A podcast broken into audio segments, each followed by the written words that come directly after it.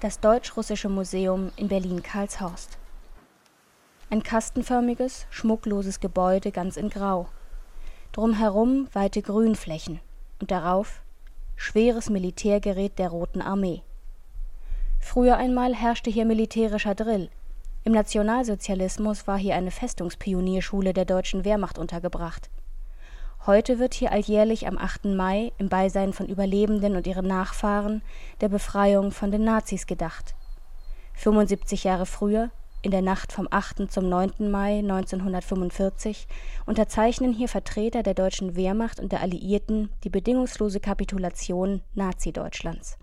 The last communique of World War II is in. Unconditional surrender in the capital where the war was planned. Now the guns are quiet everywhere in Europe. And the hearts of men and women are lifted in thanksgiving as millions say tonight, Peace in Europe. Peace in Europe. Berichtet der amerikanische Radiosender MBS am 9. Mai. Für Europa besiegeln diese Unterschriften das Ende eines sechsjährigen Krieges, den das nationalsozialistische Deutschland in die Welt getragen hatte und der weltweit insgesamt zwischen 60 und 80 Millionen Menschen das Leben gekostet hat. Und sie besiegeln das Ende des Naziregimes, unter dessen Führung über 6 Millionen Jüdinnen und Juden systematisch ermordet wurden, sowie zigtausende politisch Andersdenkende, Menschen mit Behinderung, Homosexuelle, Sinti und Roma und aus anderen Gründen Verfolgte. Für die Toten kommt der 8. Mai 1945 zu spät aber für all jene, die sich immer noch in Konzentrationslagern ans Leben klammern, in der deutschen Rüstungsindustrie Zwangsarbeit leisten müssen, die untergetaucht sind oder die sich in Deutschland oder den besetzten Gebieten dem Widerstand angeschlossen haben, bedeutet dieser Tag eine Befreiung. Für alle Ewigkeit muss im Gedächtnis der Menschheit verankert bleiben. Dieses Morgenrot der Menschheit, dieser Jubel, der ganz Europa, ja die ganze Welt erfasste. Aber auch, dass es ihn in Deutschland nicht gab. So wird später der kommunistische Widerstandskämpfer Peter Gingold die Ambivalenz des 8. Mai auf den Punkt bringen. Denn die Mehrheit der Deutschen, die sich als Teil der sogenannten Volksgemeinschaft verstanden hatten, die begeistert in den totalen Krieg gezogen waren, die ihre jüdischen oder kommunistischen Nachbarinnen denunziert oder die Verbrechen an ihnen ignoriert hatten und die bis zuletzt das NS-Regime mitgetragen hatten, diese Deutschen sehen das Kriegsende wohl kaum als Befreiung sollen sie auch gar nicht, wie eine Direktive des US-Militärs klarstellt. Deutschland wird nicht besetzt zum Zwecke seiner Befreiung, sondern als ein besiegter Feindstaat, heißt es da. Immerhin sind die meisten Deutschen überzeugte Nazis, mindestens aber Mitläufer und Nutznießer des NS-Regimes gewesen. So stellt auch ein Film der US Army fest, der die amerikanischen Soldaten auf Deutschland vorbereiten soll. That clean, industrious people fond of kids, fond of music, fond of tyranny, fond of aggression, fond of gas chambers. Für die nachfolgenden deutschen Staaten bedeutet das ein grundlegendes Dilemma in der Bewertung des 8. Mai. Begreift man ihn, wie vielleicht die Mehrheit der deutschen Zeitgenossinnen, als Niederlage? Dann aber macht man sich mit der Perspektive von Nazis gemein. Oder aber als Befreiung im Sinne der NS-Opfer, dann aber läuft man Gefahr, sich umstandslos mit Siegern und Opfern zu identifizieren und die deutsche Schuld an den nationalsozialistischen Verbrechen zu verdrängen. Und was der Begriff der Befreiung für sich genommen offen lässt. Wer wurde durch wen und wovon befreit? Anders gesagt, wer war Täterin und wer Opfer? Wer hat und wer wurde verfolgt? Und können Täterinnen zugleich Opfer sein? Diese Fragen wurden in den letzten 75 Jahren immer wieder neu und anders beantwortet. Es bildeten sich sogenannte Meistererzählungen heraus, also historische Großdeutungen, die für eine bestimmte Zeit oder eine bestimmte historische Erzählperspektive leitend werden. Diese sind auch abhängig von den wechselnden gesellschaftlichen Bedingungen und politischen Zielen und haben spürbare Auswirkungen auf die jeweilige Gegenwart, etwa auf die Gestaltung von internationalen Beziehungen, die Beurteilung von politischen Gegnerinnen oder die juristische Rehabilitation von Deserteuren.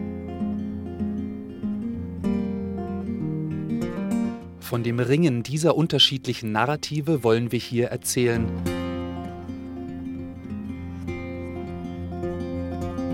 Von der umkämpften Geschichte des 8. Mai in Deutschland.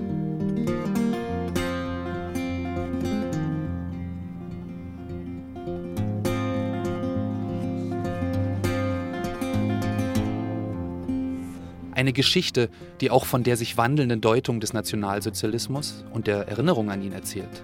Von Selbstbetrug, Entlastungslügen, von später Einsicht und einem merkwürdigen Aufarbeitungsstolz, der aus einer vermeintlich vorbildlichen Erinnerungskultur die Grundlage zu neuer deutscher Selbstüberhöhung macht.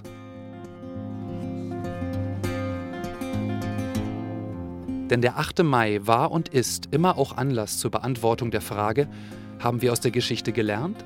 Haben wir genug aufgearbeitet, genug gesühnt? Oft und gern wurden diese Fragen mit einer deutschen Erfolgsgeschichte beantwortet. Und doch können wir nach den dunklen Nächten der Diktatur, nach aller Schuld und später Scham und Reue ein taghelles Credo formulieren. Heute scheint sich einerseits die Deutung des Kriegsendes als Befreiung weitgehend durchgesetzt zu haben. Das zeigen nicht nur die offiziellen Ansprachen bei Staatsakten und Gedenkveranstaltungen zum 8. Mai, sondern auch Umfragen in der deutschen Bevölkerung. Nach einer repräsentativen Forsa-Umfrage der Körber-Stiftung von 2015 zum letzten runden Jahrestag sahen 89 Prozent der Deutschen den 8. Mai als Tag der Befreiung. Andererseits aber gaben bei einer zweiten Forsa-Umfrage im selben Jahr 42 Prozent der Befragten an, es sei Zeit, einen Schlussstrich unter den Nationalsozialismus zu ziehen. Man habe nun genug aufgearbeitet. Wohlgemerkt zu einer Zeit, als das jahrelange Morden des NSU bereits weit bekannt war und als schon der Aufstieg einer überwiegend rechtsradikalen Partei abzusehen war, die seither beständig mit geschichtspolitischen Provokationen von sich reden macht deren Mitglieder regelmäßig Nazi-Rhetorik verwenden und die heute dennoch im Bundestag sitzt. Eine kritische Auseinandersetzung mit dem Nationalsozialismus und seiner Nachgeschichte in Deutschland tut also immer noch Not und wird es weiter tun. Die umkämpfte Geschichte des Kriegsendes ist ein wesentlicher Teil davon. Eine erste Schwierigkeit im Gedenken an das Kriegsende besteht allerdings schon darin, dass die Datumsangabe 8. Mai streng genommen eine grobe Vereinfachung ist. Nun ist tatsächlich zu fragen, welchen 8. Mai man eigentlich meint, denn im internationalen Rahmen werden auch andere Tage mit der Chiffre des Kriegsendes belegt. Also der Befreiungstag in den Niederlanden ist der 5. Mai, als Holland frei von Besatzungstruppen war. Sagt Martin Sabro, Direktor des Zentrums für zeithistorische Forschung in Potsdam. In Asien geht der Krieg bis in den September hinein weiter. Im algerischen Setif beginnt ab dem 8. Mai 1945 die blutige Niederschlagung von Unruhen durch französische Truppen. Auch die tatsächliche Kapitulation Nazi-Deutschlands lässt sich eigentlich gar nicht auf ein einziges Datum festlegen. Berlin kapituliert bereits am 2. Mai. Am 7. wird in Reims durch General Jodl eine deutsche Gesamtkapitulation unterzeichnet. Nur auf Stalins Wunsch hin wird diese in Berlin wiederholt. Und zwar am frühen 9. Mai nach Moskauer Zeit, die damals in Berlin gilt. Gehen wir nach der mitteleuropäischen Zeit, dann landen wir beim bekannten 8. Mai. Der Deutungskampf beginnt schon mit dem Folgetag. Am 9. Mai 1945 lässt das Oberkommando der deutschen Wehrmacht seine Version des Kriegsendes im Sender Flensburg verlesen. Damit ist das fast sechsjährige heldenhafte Ringen zu Ende. Es hat uns große Siege, aber auch schwere Niederlagen gebracht. Die deutsche Wehrmacht ist am Ende einer gewaltigen Übermacht ehrenvoll unterlegen. Ein wirkmächtiges Narrativ wird damit begründet. Die Behauptung, man könne die kriegerischen Leistungen der Wehrmacht gesondert betrachten unabhängig von den nationalsozialistischen Verbrechen. Jahrzehntelang wird diese Erzählung die Erinnerung an den 8. Mai, zumindest im Westen Deutschlands, bestimmen. In den ersten Jahren unter alliierter Besatzung spielt der Mai aber zunächst überhaupt keine Rolle. Zwar etabliert sich vorübergehend eine Art antifaschistischer Nachkriegskonsens zwischen den neuen demokratischen Kräften, und diese feiern gemeinsame Gedenkveranstaltungen, Allerdings orientieren sich diese Veranstaltungen an keinen historischen Jahrestagen. In diesem Gedenken wird Jüdinnen zwar oft eine besondere Verfolgungsgeschichte zugestanden, letztlich sind sie aber nur eine Opfergruppe unter vielen.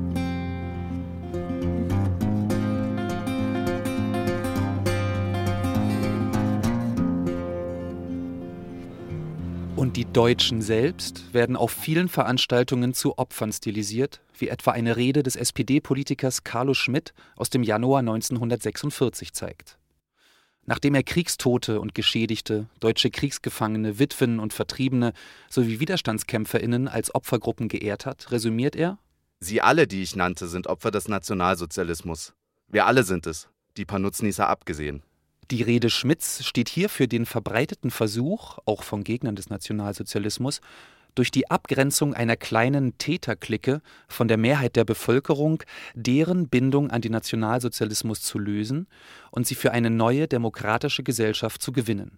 Allerdings um den Preis, ehemalige Mitläuferinnen und Mittäterinnen zu Opfern umzudeuten. Die tatsächlichen Opfer allerdings werden alsbald ausgegrenzt werden, zumindest im künftigen Westdeutschland. So etwa die Vereinigung der Verfolgten des Naziregimes oder kurz VVN. War sie anfangs noch eine Hauptakteurin des Gedenkens und Teil einer breiten antifaschistischen Allianz, wurden die VVN-Mitglieder in den Westzonen bald wegen ihrer Nähe zur KPD diffamiert. Eine Folge auch des sich anbahnenden Kalten Krieges und der Systemkonkurrenz zwischen einem marktwirtschaftlichen Westen und einem staatssozialistischen Ostblock.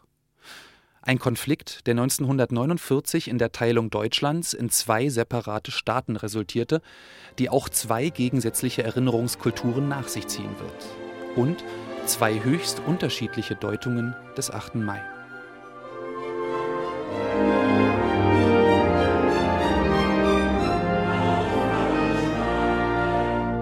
Bundesrepublik und Deutsche Demokratische Republik. Knapp über 40 Jahre lang werden sie in ständigem Bezug zueinander stehen.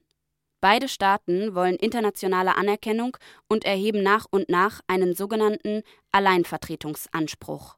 Systemkonkurrenz und Kalter Krieg prägen auch das Erinnern an und den Umgang mit dem Kriegsende. Für einen Alleinvertretungsanspruch braucht es nicht zuletzt Identifikationsangebote an die eigenen Bürgerinnen, etwa durch große Erzählungen, Gründungsmythen, die sich auch aus einer Deutung von Nationalsozialismus und Kriegsende speisen. Eine kritische differenzierte Sicht auf das Kriegsende und die Zeit davor hat es dabei in beiden deutschen Staaten schwer. Der Blick zurück wird auf je eigene Weise in den Dienst der Gegenwart und der Zukunft gestellt und für die Abgrenzung zum jeweils anderen deutschen Staat genutzt.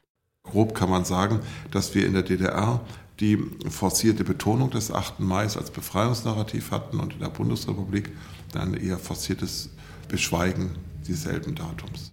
Für die DDR ist der 8. Mai integraler Bestandteil ihres antifaschistischen Gründungsmythos. Als Tag der Befreiung ist er eine der tragenden Säulen der Legitimität des sozialistischen Deutschlands und lange Jahre auch arbeitsfreier Feiertag. Aus Sicht der DDR repräsentiert die Bundesrepublik eine rückwärtsgewandte Gesellschaft ohne Zukunft. Die DDR hingegen erscheint als die einzig richtige Konsequenz aus den Verbrechen des Nationalsozialismus, soll das neue, bessere Deutschland sein. Und so klingt das in der deutschen Version eines Marsches von Schostakowitsch, die sich ab den 1950er Jahren in FDJ-Liederbüchern findet.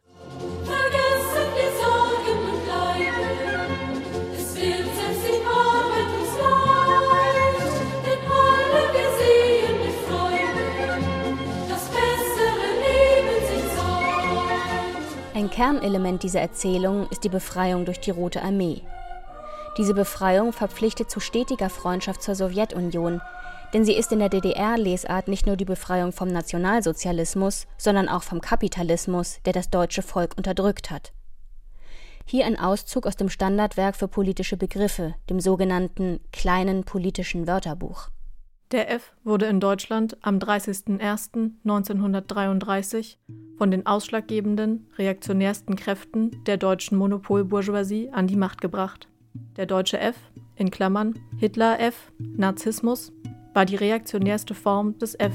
Er brachte dem deutschen Volk die grausamste Unterdrückung, siehe Konzentrationslager und Ausbeutung, denen es jemals unterworfen war. Die Errichtung der Terrorherrschaft in Deutschland diente dem Hauptziel, die Sowjetmacht zu beseitigen und die ungeteilte Herrschaft des Weltimperialismus wiederherzustellen. Ein weiteres wichtiges Element der antifaschistischen Meistererzählung ist schließlich die Fokussierung auf den kommunistischen Widerstand und die Eingliederung in die SED-Version der Geschichte der Arbeiterinnenbewegung.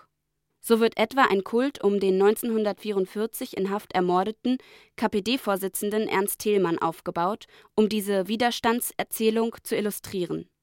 Im zweiten Teil des monumentalen Propagandafilms Ernst Thälmann, Führer seiner Klasse von 1955 wird diese Linie exemplarisch von einem Antifaschisten ausgedrückt, der mit der Roten Armee nach Deutschland zurückkehrt. Er sagt zu sich ergebenden Nazis: Privat oder in Uniform?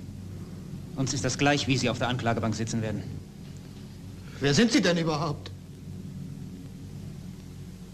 Ein Hamburger Werftarbeiter. Ein deutscher Patriot.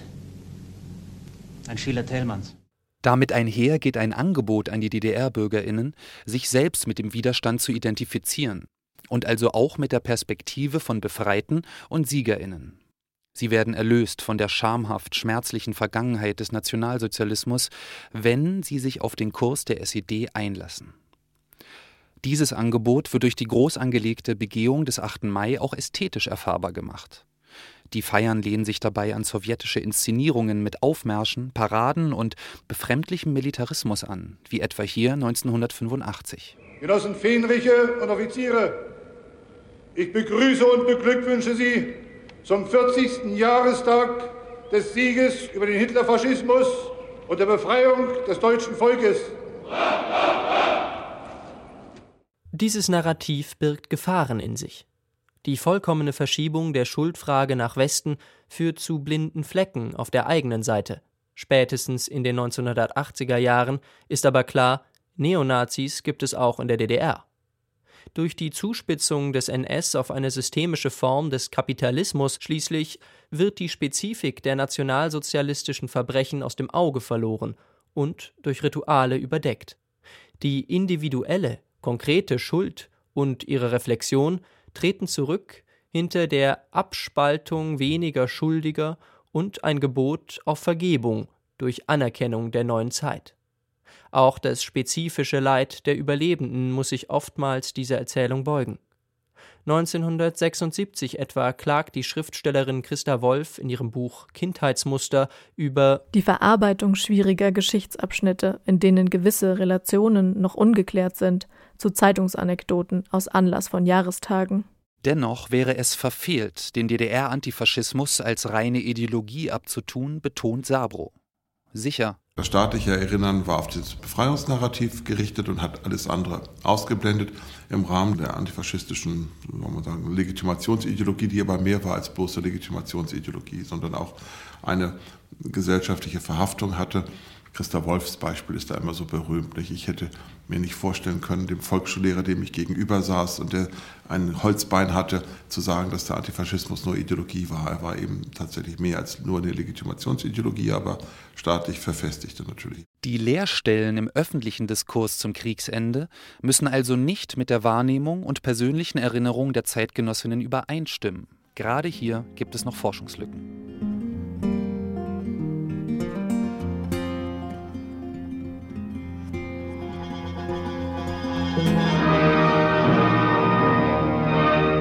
Nach monatelangen Verhandlungen des Parlamentarischen Rates wurde in Frankfurt eine vollständige Einigung über das Grundgesetz der künftigen westdeutschen Verfassung erzielt. Während in der DDR also ein staatliches Narrativ vom Kriegsende als Befreiung zu einer öffentlich eher unkritischen geschichtspolitischen Monokultur führt, spielt der 8. Mai in der Bundesrepublik zunächst gar keine Rolle. Regional wurde der Tag zwar begangen, vor allem durch überlebende Opfer, in den erinnerungspolitischen Mainstream jedoch fanden diese Feiern keinen Eingang. Und wenn, dann eher als Niederlage und Zusammenbruch, sagt Sabro. Für den 8. Mai 45 gilt, dass er in der Wahrnehmung der Zeitgenossen zuallererst eine Stunde Null gewesen ist. Ein, ein Begriff, den man später eher mit, mit spitzer Zange angefasst hat. Aber er drückt das Bewusstsein einer atomisierten Gesellschaft aus, die von der Vergangenheit nichts mehr wissen wollte, aber von einer Zukunft sich nichts vorstellen konnte. Und deswegen nur im Hier und Jetzt lebte. Daraus hat sich dann später das Entlastungsnarrativ entwickelt, das wir mit dem Begriff der verdrängten Vergangenheit etwas polemisch bezeichnen. Dann kommt auch der Sandmann. Leis tritt Wirtshaus, sucht aus seinen Träumen dir den schönsten aus. So schläfert Heinz Rühmann 1955 im Film Wenn der Vater mit dem Sohne seine Zeitgenossinnen ein. Seine Filme sind heiter, voller Musik und geben sich unpolitisch. Sie sind Balsam für einen Zeitgeist, der vergessen will. Bereits für Goebbels gleichgeschaltete UFA hatte er erfolgreich diese Nische bespielt. Das zeigt, auch die Stunde Null ist bestenfalls eine Traumvorstellung.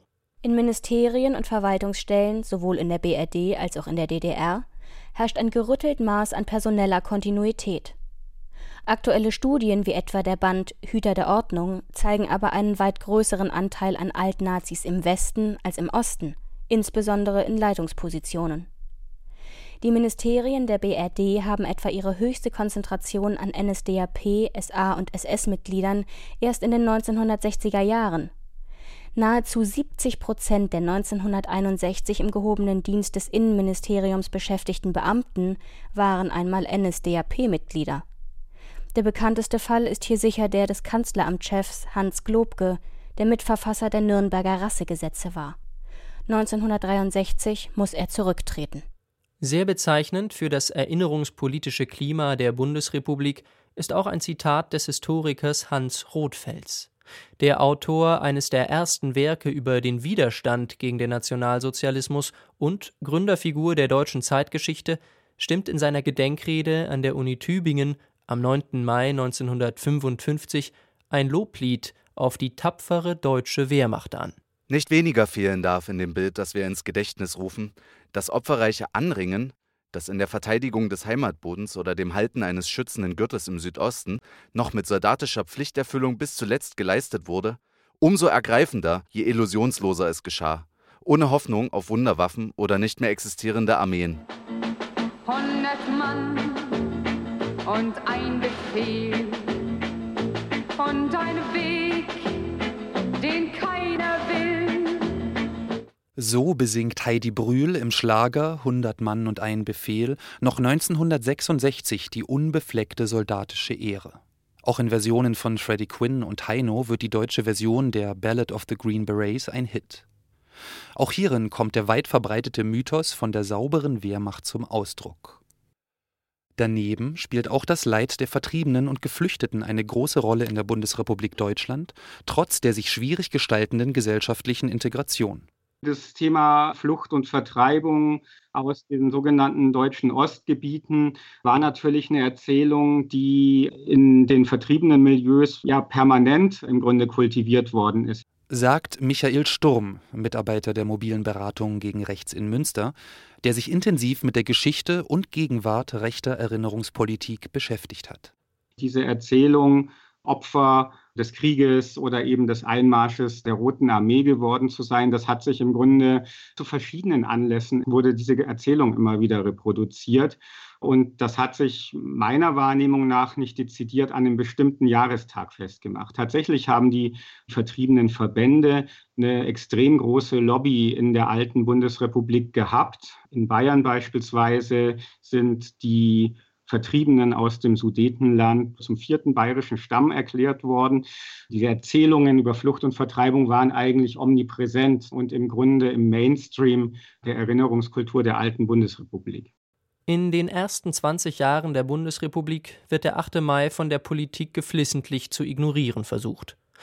Die einzige nennenswerte politische Einordnung des Datums stammt bezeichnenderweise aus der Zeit noch vor der offiziellen Staatsgründung. Theodor Heuss, FDP-Politiker und später erster Bundespräsident, vermeldet 1949 im Parlamentarischen Rat im Grunde genommen bleibt dieser 8. Mai 1945 die tragischste und fragwürdigste Paradoxie der Geschichte für jeden von uns. Warum denn? Weil wir erlöst und vernichtet in einem gewesen sind. Das lässt viel Spielraum für eine Deutung als Niederlage und für das Gefühl, selbst Opfer gewesen zu sein. Und es schließt diejenigen, die sich durch das Kriegsende keineswegs vernichtet gefühlt haben, weil sie nicht als Teil des Volkskörpers galten auch vom neuen deutschen Wir aus. Die Rede von der Befreiung hingegen ist in der frühen BRD politisch verbrannt, als kommunistischer Propagandabegriff. Für den Befreiungscharakter des 8. Mai tritt in der Anfangszeit der BRD neben Einzelpersonen wie Fritz Bauer oder Theodor W. Adorno vor allem die VVN ein. Die jedoch wird im heraufziehenden Kalten Krieg rasch ins Abseits gedrängt und kriminalisiert, weil sie als kommunistisch unterwandert gilt. Nach dem sogenannten Adenauer-Erlass von 1950 kann eine Mitgliedschaft sogar zum Ausschluss aus dem öffentlichen Dienst führen. Dieser Kampf gegen Stimmen, die organisiert für ein Befreiungsnarrativ eintraten, ergibt in der Logik der Systemkonfrontation durchaus Sinn. Und darum ist und bleibt es die geschichtliche Mission der atlantischen, der freien Welt, gemeinsam jeder Bedrohung standzuhalten. Das sagt Kanzler Ludwig Erhard, CDU, zum 8. Mai 1965. Nach 20 Jahren ist er der erste Bundeskanzler überhaupt, der zum Jahrestag öffentlich über die Deutung des Kriegsendes spricht. In der Folge wird alle fünf Jahre auch im Bundestag an das Kriegsende erinnert werden. Dass sich die Regierung überhaupt zu einer Äußerung bemüßigt fühlt, dazu tragen auch die jahrelangen Anstrengungen ehemaliger Häftlinge bei, die erste große KZ-Gedenkstätte der Bundesrepublik in Dachau zu eröffnen. Ihre Bemühungen tragen am 9. Mai 1965 endlich Früchte und Tausende versammeln sich hier. Bereits zu Beginn der 1960er Jahre hatte der Eichmann-Prozess in Jerusalem zu einem wachsenden Interesse an den Verbrechen des Nationalsozialismus geführt. Auch der Frankfurter Auschwitz-Prozess hatte ein großes mediales und gesellschaftliches Interesse nach sich gezogen.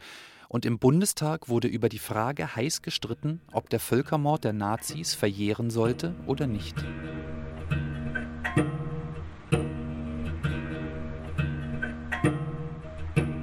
Und doch konzentriert sich die Rede Erhards 20 Jahre nach Kriegsende ganz auf vermeintliche deutsche Größe. Das deutsche Volk, das für die Menschheit Großes geleistet hat und die Kraft aufbrachte, sich selbst zu erneuern, darf seiner Zukunft gewiss sein. Diese Zukunft ist auch eine des Wohlstands und des Konsums, denn Erhard steht für das sogenannte Wirtschaftswunder der 50er Jahre. Ein wichtiger Punkt in seiner Rede ist auch die Behauptung, aus der Geschichte gelernt zu haben. Die Deutschen würden auf Gewalt verzichten und die bürgerlich-liberale Freiheit lieben. Die Täterschaft bleibt nebulös und anonym. Was aber sagt uns Deutschen rückblickend der 8. Mai 1945? Es war ein Tag so grau und trostlos wie so viele vor oder auch noch nach ihm. Und Willy Brandt hat für die Opposition, damals noch Opposition, dasselbe Horn gestoßen und gesagt, es ist jetzt genug, 20 Jahre des Rückblicks sind genug, wir wollen in die Zukunft schauen, in das sozialdemokratische Jahrzehnt hinein. Und erst in den 70er Jahren beginnt eine Umwertung des 8. Mai mit der Ablösung der Erlebnisgeneration.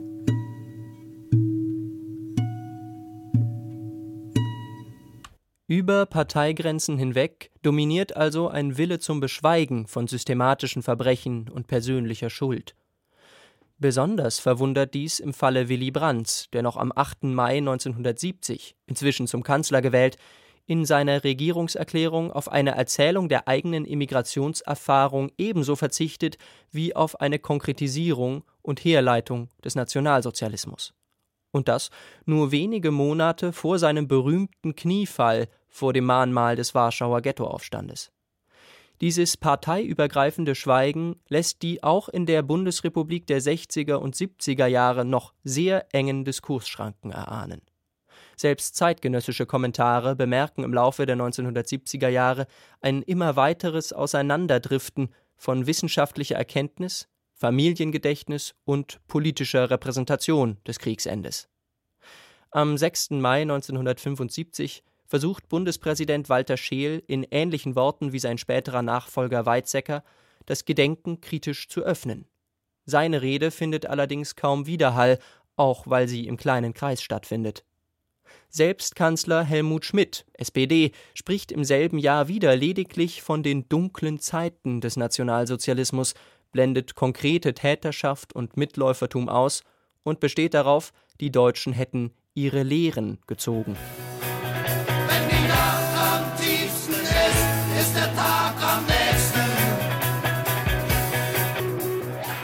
Ist sich die Band Tonsteine Scherben 1975 sicher. In diesen Zeilen drückt sie den Willen neuer linker und alternativer Bewegungen aus, emanzipatorisch und progressiv auf die Gegenwart einzuwirken. Es waren solche gesellschaftlichen Änderungen wie das Aufkommen der neuen sozialen Bewegung nach 1968 und die vorsichtige Ost-West-Annäherung, die eine kritische Umwertung des Kriegsendes mit ermöglicht haben. Und nicht zuletzt eine Fernsehsendung.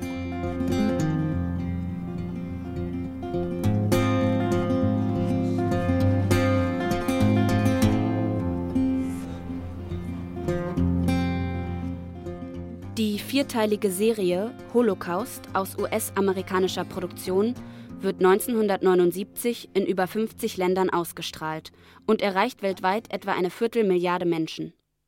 In der Bundesrepublik sehen bis zu 20 Millionen, etwa ein Drittel der Bevölkerung, mindestens eine Folge. Holocaust hat als Ausgangspunkt den Alltag einer jüdischen Berliner Arztfamilie im Nationalsozialismus und durchläuft exemplarisch alle Stufen der Shoah. Die Serie zeigt differenziert verschiedene Spielarten des Judentums und der Reaktionen auf die Verfolgung, von Ergebenheit bis Widerständigkeit. Dabei befindet sie sich trotz des Formats als Familiendrama ganz auf dem Stand der historischen Forschung. Ich bin Sascha, Kommandeur der Partisanenbrigade von Schitomir. Ihr habt großes Glück, dass wir euch gefunden haben und nicht die ukrainische Miliz. Sie hätten euch ebenso schnell umgebracht wie die Deutschen. Haben Sie ein Gewehr für mich? Wie kaum ein Medienereignis zuvor schafft es Holocaust, das Interesse an konkreten NS-Verbrechen, Opferperspektiven und der Deutung des Kriegsendes nachhaltig zu verstärken. Dazu trägt auch die Abbildung der Täterperspektive bei. Die deutsche Version endet im Gegensatz zur englischen nicht mit der Auswanderung eines Überlebenden nach Palästina, sondern mit einem nachdenklichen Mitläufer. Der Mann, der im NS Zwangsarbeiter beim Straßenbau in Buchenwald befehligt hatte, wird in der Serie als eher sympathischer Gegenpol zu einem effizienzbesessenen SS-Bürokraten aufgebaut. Dennoch bekennt er nach Kriegsende gegenüber der Familie eben jenes Schreibtischtäters, der kurz zuvor Selbstmord beging: Ich habe mit angesehen, was passierte und nichts getan. Wir müssen erkennen, dass wir uns alle schuldig gemacht haben. Ich werde nicht schweigen.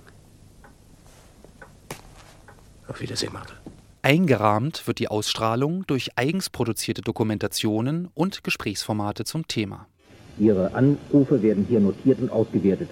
Im Studio wird nach jeder Sendung eine kompetente Gesprächsrunde zu Ihren Äußerungen Stellung nehmen. Die Drähte laufen heiß unter erschütternden Berichten von Zeitzeuginnen und tausenden interessierten Nachfragen. Es ist ein Dammbruch im Sprechen über den Nationalsozialismus. Die Serie leistet einer Emotionalisierung der bundesdeutschen Geschichtskultur ebenso Vorschub wie einer differenzierten Betrachtung von Opfern und Täterinnen. Sie ist ein Kulminationspunkt in der Auseinandersetzung mit dem Nationalsozialismus, der deutschen Schuld und der Bedeutung des Kriegsendes, und sie löst einen nachhaltigen Geschichtsboom aus, der neben verstärkter Kommerzialisierung der Erinnerung auch vermehrt alternative Erinnerungsformen hervorbringt. Die Serie wird deshalb vielfach als Beginn der Auseinandersetzung mit dem Nationalsozialismus überhaupt in Deutschland gesehen. In der DDR war der Holocaust-Serie 1972 der Fernsehvierteiler Die Bilder des Zeugen Schattmann vorausgegangen, der 1979 im DDR-Fernsehen wiederholt wird. Die Miniserie folgt Motiven des autobiografischen Romans eines jüdischen Zeichners und bildet Jahre vor der Serie Holocaust die Shoah aus der Ich-Perspektive ab. Herr Zeuge, schildern Sie dem Gericht, welchen Verfolgungen Sie und Ihre Angehörigen in der faschistischen Zeit ausgesetzt waren. Von Anfang an. Es ist der erste deutsche Film, der unter Mitwirkung Überlebender auf dem Gelände in Auschwitz gedreht wird. Doch das recht stark propagandistisch gerahmte Werk wird bei weitem nicht so stark rezipiert wie die Serie Holocaust im Westen. Die kann in der DDR nur grenznah empfangen werden, denn Proteste von konservativer Seite verhindern eine Ausstrahlung im ersten Programm des Westfernsehens. Es wird antideutsche Stimmungsmache befürchtet. Die Kritiker argumentieren mit antiamerikanischen Klischees ebenso wie mit vermeintlich ablehnenden Stimmen aus Israel und äußern sich verächtlich über die Ästhetik der Serie. So schreibt etwa der Spiegel vor der Ausstrahlung Alles Unheil, so NBCs dramaturgisches Konzept, steckt in einem Nazi. Alles Grauen fällt über eine jüdische Familie. Folter, Erschießung, Vergasung, Euthanasie der von Nazis vergewaltigten Tochter, Holocaust vertreibt Geschichte im Format eines Familienalbums. Der Völkermord schrumpft auf Bonanza-Maße. Dazu Musik wie zur Love Story, versteht sich. Der Klischeevorrat der Serienkonfektionäre wird restlos genutzt. Am stärksten aber ist die Ablehnung der Serie von rechts. Antisemitische Briefe erreichen die Sendeanstalten und der konspirativ organisierte Rechtsradikalismus zeigt in der BRD erneut sein Gesicht. Neonazis verüben vor der Sendung Anschläge auf Sendemasten in Rheinland-Pfalz und dem Münsterland, sodass die Ausstrahlung nur durch gesteigerte Sicherheitsmaßnahmen gewährleistet werden kann. Insgesamt aber wird die durchaus melodramatische Serie äußerst positiv aufgenommen. Auch die Tonart des Spiegels ändert sich schon zwei Wochen später. Was kühles Argumentieren über Jahrzehnte nicht vermocht hatte, schaffte die sentimentale Serie der NBC. Sehr viele Deutsche, auch junge Deutsche, waren betroffen. In der Bundesrepublik fällt die Sendung von Holocaust in eine Zeit, in der mit dem 40. Jahrestag der Reichspogromnacht 1978 vermehrt Gedenkveranstaltungen stattfinden. Die Frage nach persönlicher Schuld und Handlungsspielräumen wird im selben Jahr in der intensiven Debatte um Hans Filbinger neu verhandelt. Als Marinerichter hatte der im Nationalsozialismus Todesurteile gefällt und ist nun baden-württembergischer Ministerpräsident. Nach scharfer öffentlicher Kritik muss er zurücktreten. Es sind günstige erinnerungspolitische und gesellschaftliche Voraussetzungen für eine starke Wirkung der Serie. Mit dem generellen Wandel der bundesdeutschen Geschichtskultur gewinnen auch kritische und alternative Deutungen des Kriegsendes an Boden. Schon bevor die Serie Holocaust ausgestrahlt wird, beginnen zumeist jüngere AktivistInnen sich mit der NS-Vergangenheit in ihrem unmittelbaren Umfeld zu beschäftigen. Damit sind sie der etablierten Geschichtswissenschaft weit voraus, sagt Cornelia Siebeck, Historikerin in Berlin. Und seit den späten 70er Jahren gab es ja dann eine jetzt gar nicht so große, aber dafür sehr wirkmächtige Graswurzelbewegung, also lokale Geschichtswerkstätten und Gedenkstätteninitiativen, die sich dann eben auf Spurensuche begeben haben und die sich im Zuge dessen auch sehr konkret mit den NS-Vergangenheiten, also auf lokaler Ebene auch dann vor allem beschäftigt haben und die dann auch immer mehr Erinnerungszeichen gesetzt haben, Gedenkstätten gegründet haben, die also die NS-Vergangenheit eben auch flächendeckend im öffentlichen Raum verankert haben. Hinzu kommen zahlreiche Ausstellungsprojekte, alternative Stadtrundgänge auf den Spuren von Verfolgung und Widerstand und Besuche von Zeitzeuginnen in Schulen, lange bevor in den 90er Jahren eine umfassende Gedenkstättenförderung auf Bundesebene eingerichtet wird. Die Wirkung des TV-Vierteilers und ein anhaltender Generationswechsel in Politik und Gesellschaft verstärken diese Bemühungen. Erst vor diesem Hintergrund erklärt sich die enorme Wirkung, die sechs Jahre später die Rede eines Bundespräsidenten entfalten wird. Der 8. Mai war ein Tag der Befreiung. Er hat uns alle befreit von dem menschenverachtenden System der nationalsozialistischen Gewaltherrschaft. Am 40. Jahrestag des Kriegsendes spricht mit Richard von Weizsäcker das erste Mal ein bundesdeutsches Staatsoberhaupt wirkmächtig von einem Tag der Befreiung und würdigt sogar den kommunistischen Widerstand gegen den Nationalsozialismus. Diese Rede gilt bis heute als die erinnerungspolitische Zäsur schlechthin. Das leicht monarchische und sakral angehauchte Auftreten Weizsäckers macht ihn in der breiten Wahrnehmung zum Datumsbildner und verleiht dem Thema eine gewisse Dignität. Dabei waren die Kernbotschaften der Rede an sich nicht neu. Gedenkinitiativen und auch einzelne Politiker hatten sie zuvor schon in die Öffentlichkeit getragen, ebenso durch Erinnerungszeichen wie auch durch die Berichterstattung linksliberaler Medien. Revolutionär erscheint den Zeitgenossinnen vielmehr die Tatsache, dass ein Bundespräsident in einer zentralen Feierstunde diese Dinge ausspricht und so eindeutige antifaschistische Diskursgrenzen setzt. Insbesondere ruft Weizsäcker zu einer andauernden Auseinandersetzung mit dem Nationalsozialismus auf. Wer aber vor der Vergangenheit die Augen verschließt, der wird am Ende blind für die Gegenwart. Wer sich der Unmenschlichkeit nicht erinnern will,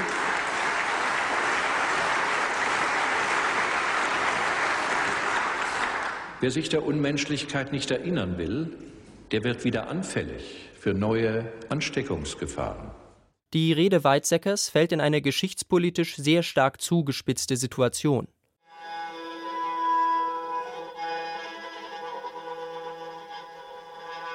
Helmut Kohl hatte mit seinem Antritt als Kanzler eine geistig-moralische Wende ausgerufen, die sich auch gegen die zunehmende Thematisierung der NS-Vergangenheit richtete. Kohl ging es darum, ein positives Bild von der deutschen Geschichte zu vermitteln, sagt Cornelia Siebeck. Wo eben, also das war so eine stehende konservative Wendung in der Ära Kohl, also diese guten 1200 Jahre deutscher Nationalgeschichte gegenüber den zwölf Jahren NS-Vergangenheit wieder mehr in den Vordergrund gerückt werden sollten. Kohl war geschichtspolitisch aktiv und ließ sich von konservativen Historikern beraten. Sein Plan, in Westberlin ein nationalgeschichtliches Museum einzurichten, stieß auf erbitterten Widerspruch. Ebenso wie die umstrittene Idee, in Bonn ein zentrales Mahnmal für die Opfer von Krieg und Gewaltherrschaft zu bauen. Kohls Bagatellisierung der NS-Vergangenheit sorgte von Beginn an für erbitterte öffentliche Debatten. In dieser Wendung Opfer von Krieg und Gewaltherrschaft werden dann eben wieder alle gleichermaßen zu Opfern gemacht und niemand ist Täter. Und dann kommt das Jahr 1985 und der Konflikt, der eben eh schon da ist, eskaliert. Und zwar hat sich Helmut Kohl mit dem damaligen US-Präsidenten Ronald Reagan getroffen für eine Versöhnungsgeste zum 40. Jahrestag des Kriegsendes und das war also am 5. Mai 1985. Und da war aber schon im Vorfeld bekannt geworden, dass auf dem Soldatenfriedhof, wo diese äh, Versöhnungsgeste stattfinden sollte, dass da auch Angehörige der Waffen-SS begraben waren. Dass Kohl das Gedenken auf dem Bitburger Soldatenfriedhof gegen alle Widerstände durchdrückt, ist für viele der letzte Beweis, dass der CDU-Kanzler reaktionäre Politiken verfolgt. In der konservativen Presse hingegen ist zu lesen, dass auch SS-Männern ein Gedenken zustehen würde. Wieder der Mythos von den tapferen deutschen Soldaten. Weizsäcker hingegen findet wenige Tage später die richtigen Worte, um sich von Kohl abzugrenzen und die geschichtspolitischen Frontstellungen zu überwinden, sagt Siebeck. Und die stammen ausgerechnet aus der jüdischen Mystik. Das Vergessenwollen verlängert das Exil und das Geheimnis der Erlösung heißt Erinnerung. Seine Rede wird fast vollständig wohlwollend aufgenommen. Das hängt auch mit dem Angebot zusammen, das Weizsäcker den Deutschen macht und für das sein Diktum von der Erlösung durch Erinnerung zentral ist, sagt Siebeck. Diese positive Rezeption trotz der geschichtspolitischen Frontstellungen in der breiten bundesrepublikanischen Öffentlichkeit lässt sich vielleicht auch dadurch erklären, dass da eben auch für alle was dabei gewesen ist in der Rede. Also Weizsäcker hat dieses antifaschistische Motiv des 8. Mai als Tag der Befreiung aufgenommen und er hat ein breites Spektrum an Opfern des Nationalsozialismus gewürdigt, ist aber gleichzeitig auch ausführlich auf deutsche Leiden durch Krieg und Vertreibung eingegangen und das auch mit großer Empathie.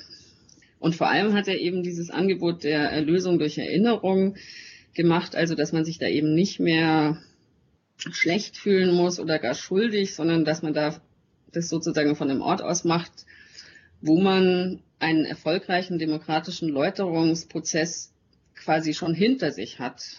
Schließlich besteht die Bundesrepublik zu diesem Zeitpunkt bereits länger als die Weimarer Republik. So baut Weizsäcker eine Brücke, die ebenso von Konservativen wie von Linken beschritten werden kann.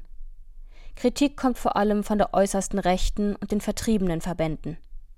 Auf dem Schlesier-Treffen im Juni 1985 lassen sie unter dem Motto 40 Jahre Vertreibung. Schlesien bleibt unsere Zukunft im Europa freier Völker deutlich revanchistische Töne hören. Auch Kohl wohnt im Treffen bei, nachdem das noch eindeutigere Motto Schlesien bleibt unser abgeändert worden ist.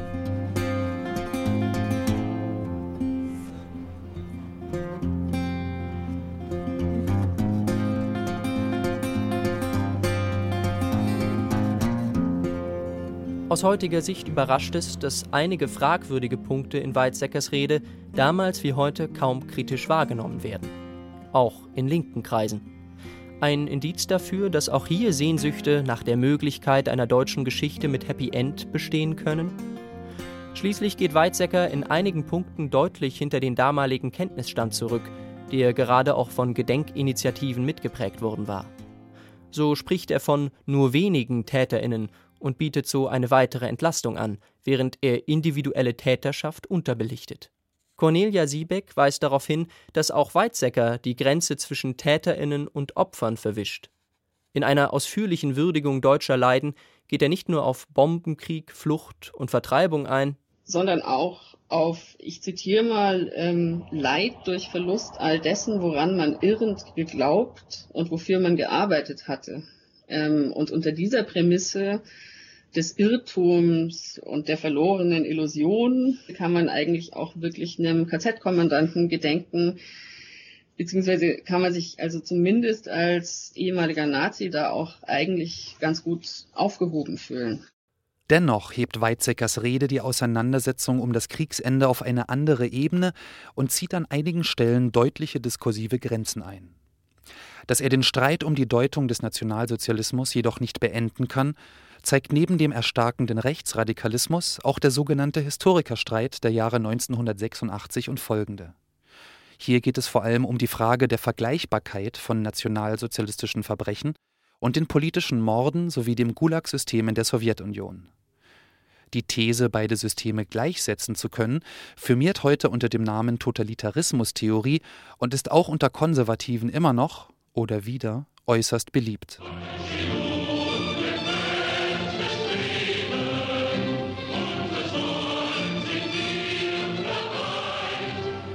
Auch in der staatssozialistischen DDR wurde Weizsäckers Rede zum 40. Jahrestag des Kriegsendes sehr viel positiver aufgenommen als die Reden seiner Vorgänger.